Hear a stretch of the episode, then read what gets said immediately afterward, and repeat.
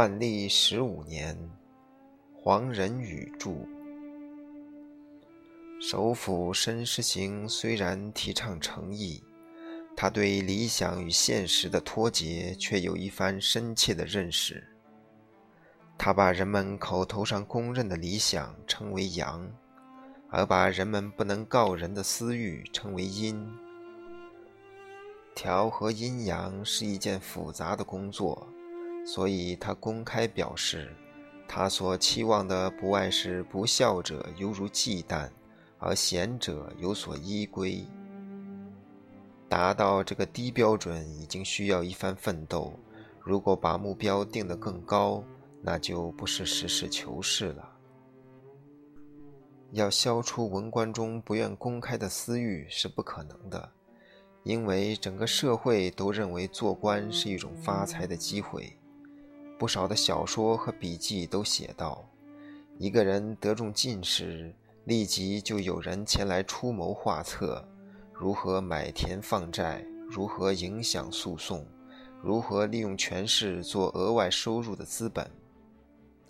北京的一些放债人，经常借钱给穷困的京官。疑似后者派往地方官，这些债主就随同认所，除了取回借款之外，还可以本外加利，利诱成本。地方官综揽民政与财政，致富的机会至多。至于官员本身，向这种社会风气投降的程度则各有不同。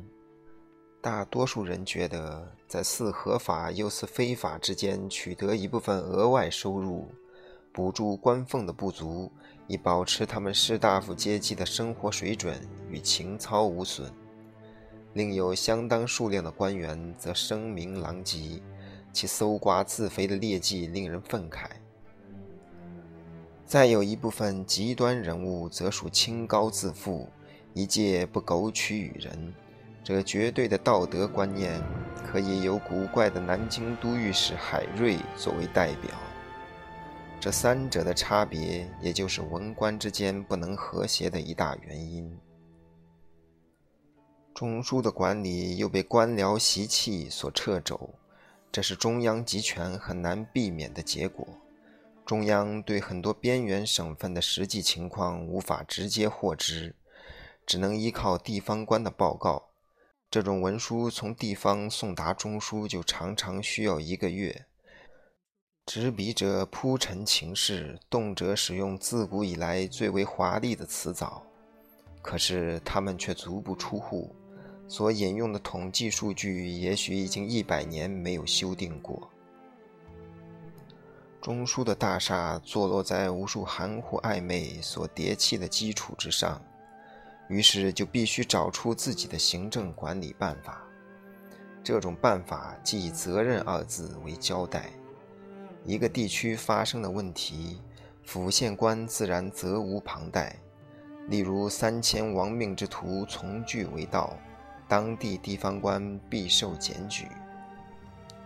他可以被指责为因循遗物、缺乏胆识，以致事态不可收拾。有时被检举的罪名也可以完全相反，而被沦为浮躁轻率，以致迫使亡命之徒铤而走险。这样，凡是发生事故，中枢能否做出深入的调查研究已无关宏旨，上级总可以归罪于下级地方官。周密的调查既费周折，而如果受罚者又提出证据为自己辩护。如所出事情在他到任之前滋生，或者其差错在于临府临县，或者由于上级指示错误，则法庭也无法结案。案悬不结，责任不明，必将破坏全体文官机构的规律，失去以后赏罚的标准。因之，我们的政事注重体制的安定，而不计较一人一事的绝对公允。牺牲少数人，正是维持大局的办法。人事考察条例也就从这里着眼。按照规定，四品以下的地方官，三年任满，应当入京朝觐述职，由皇帝及有关部门核定他们政绩的优劣。但是全国有一千一百多个县，任何精明强干的人事官员也无法详细知道他们的具体成绩，而只能在大节目上斟酌一二。如果一个地方官所管辖的地区安静无事，税收没有多大亏欠，该地区的民风就是醇厚，而非刁顽。这一位地方官必为好官。而非浮躁或财力不及。京官六年一考核，名为京察。考察也很难根据实际能力和成绩，而大抵是视其人事应付能否得宜，而有其上下高低。京官对这种考核总是战战兢兢，因为一旦得到一两个不良的评语。则一生事业可能立即付诸东流。本朝历史上最严格的数次考察，曾使两千多文官停职降级。在当政者来说，没有这样的办法，朝廷上就无法去旧迎新；在被考核的文官来说，这样的大批辞退的确令人寒心。于是他们更要互相照顾。以作为保护安全的必要手段。各式各样的社会关系也使他们结成小集团。出生于一省一县视为乡仪，同一年考中进士或举人是为年仪。同年的进士或举人就像学校里的同班一样，在原则上有彼此关照的义务。他们的考官则不消说是终身的恩师。婚姻关系包括男女双方的远亲近属，是为姻仪。这多种的仪是形成文官派系的一个主要原因。各派系的主要人物以及后台老板就有提拔新进的义务。私人的困难可以协助解决，错误也可以掩饰。被提拔和被帮助的当然会对后台老板效忠卖力，终身不渝。沈世行既然身居首府，他不能不感到这种局势的危险。文官名义上任职于各部院寺，各有各地方的组织，但是背后又有他们私下派系。他有一次在给朋友的信中提到这个问题，深深感叹这种公私阴阳的区别。可是他有什么办法呢？他自己还不是依靠张居正的栽培才有今天的地位。申世行不是思想家，他深知人类的弱点不能完全避免。张居正一案已经过去，他现在的任务是竭诚帮助年轻的皇帝治理国家大事，当务之急是增加文官之间的互相信赖。与其暴露个人的阴，勿宁提倡他们的阳。正因为如此，他被很多人目为放弃理想、以妥协为前提的政客。然而，还有人比他更加务实，认为所有的伦理道德全是空中楼阁，最多也不过是一种理想和一种装饰。对这种看法，申世行也不能同意。理想和装饰究竟不同于虚伪。一个人仍能以此作为起点去推行他的诚意。计算本朝推行伦理道德作为治国的标准，收效不如理想，可是也别无更好的办法。假如没有这些观念和原则，我们的政府靠什么而存在？如果放弃四书上所说的正心诚意、人民爱物、扫逆而守元。如何能使两千名京官对事情有一致的看法？又如何能使一千八百名地方官和衷共济，或者无端受罚而仍然歌颂皇恩浩荡？我们还有什么更好的标准去教育全国约一百万的读书人？还有什么更好的标准去表彰他们的祖先、寡母、贤妻？个人的私心会随时随地变迁，只有伦理道德永恒不变。古代的圣贤写作四书的时候如此，朱熹注解四书的时候如此，今日仍然如此。正因为如此，他才可以在经言上被讲解者发挥，也可以在墓志上被镌刻，以为后人的典范。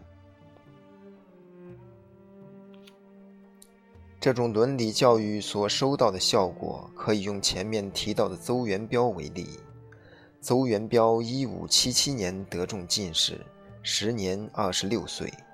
当时他还没有任何官职，然而根据圣贤的教导，他竟上书指出张居正的不肯丁忧的可耻可恶。这一封奏章使他在午门外受到廷杖，进士的头衔革去，降为士兵。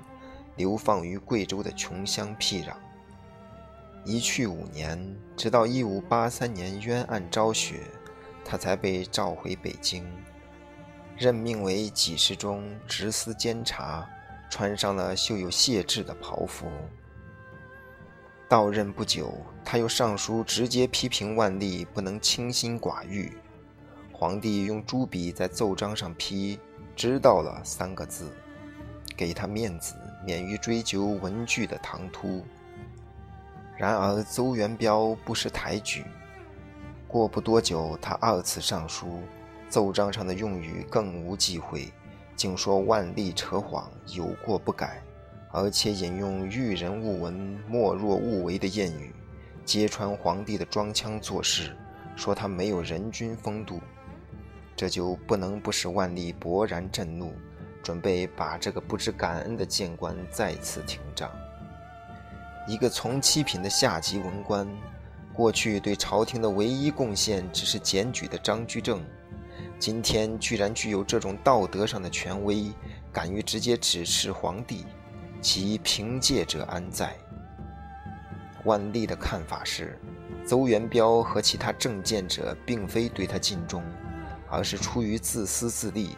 即所谓善君卖直，这些人把正直当作商品，甚至不惜用诽谤善意人君的办法作为本钱，然后招摇贩卖他们正直的名声。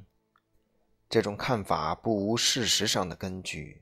有些文官熟读史书，深知百世流芳之说，他们可以找到一个题目。宁可在御前犯不敬之罪，今日受刑，明日名扬史册。这样的说法说明了忠臣烈士的名誉似乎是一种高贵的商品，否则何以有许多人愿意付出这样昂贵的代价，放弃经过千辛万苦挣来的进士出身，继之以血肉甚至生命去追求？既有这种人物具有这种看法。则内阁首辅虽然承认现实，却又不能放弃理想。申时行决心做和事佬，他的诚意得到了某些文官的尊重，但并不能为全部人士所谅解。他有时被批评为张居正的循吏，有时则被指责为首尾两端，即遇事左顾右盼，缺乏决心。但是申时行却并不因为这些批评而改变作风，旁人处于他的地位上，可能采取比较直截了当的硬性办法。申时行之运界半由天赋，另一半则因为在前任和后台那里得到的教训。张居正死后被参，家产即没，子弟流放。如果他仍然按照张的作风办事，至少也是没有头脑。今日他端坐在文渊阁中张居正留下的公案后边，当然不能忘怀张居正当年的精神气概。这位显赫一时的首辅似乎把他申时行当作门生和属吏，但他也正因他申时行能够虚心下气，才有进步成长的机会，而终于成为张居正的继任者。他的前任和后台是一个聪明绝顶的人物，能够记忆千头万绪的详情末节，同时又极能了解各种人事的机微。在隆庆皇帝去世的时候，几乎所有的廷臣都讨厌高拱，而对张居正却表示好感。甚至他为了获取首辅的地位，不惜与大半冯保周旋，并以此得到慈圣太后的垂青，种种情节也得到了同僚的谅解。一五七二年，他开始成为文渊阁主人，确实是一帆风顺。然而在十年之后，竟身败名裂，成为历史上一大悲剧的主角。沈世行对这一悲剧的内容十分了解。张居正的根本错误在于自信过度，不能谦虚谨慎。不肯对事实做必要的让步，沈世行生平不愿宣扬别人的缺点，对于提拔自己的人，更不会妄加批判。他只是从这悲剧的内幕中得到了教益。张居正的十年新政，其重点在改变文官机构的作风。这一文官制度受各种环境之累，做事缺乏条理。张居正力图振作。要求过于严厉，以致抵抗横生。在他有生之日，他犹可利用权势压制他的批评者；可是，一旦身故，他的心血事业也随之付诸流水。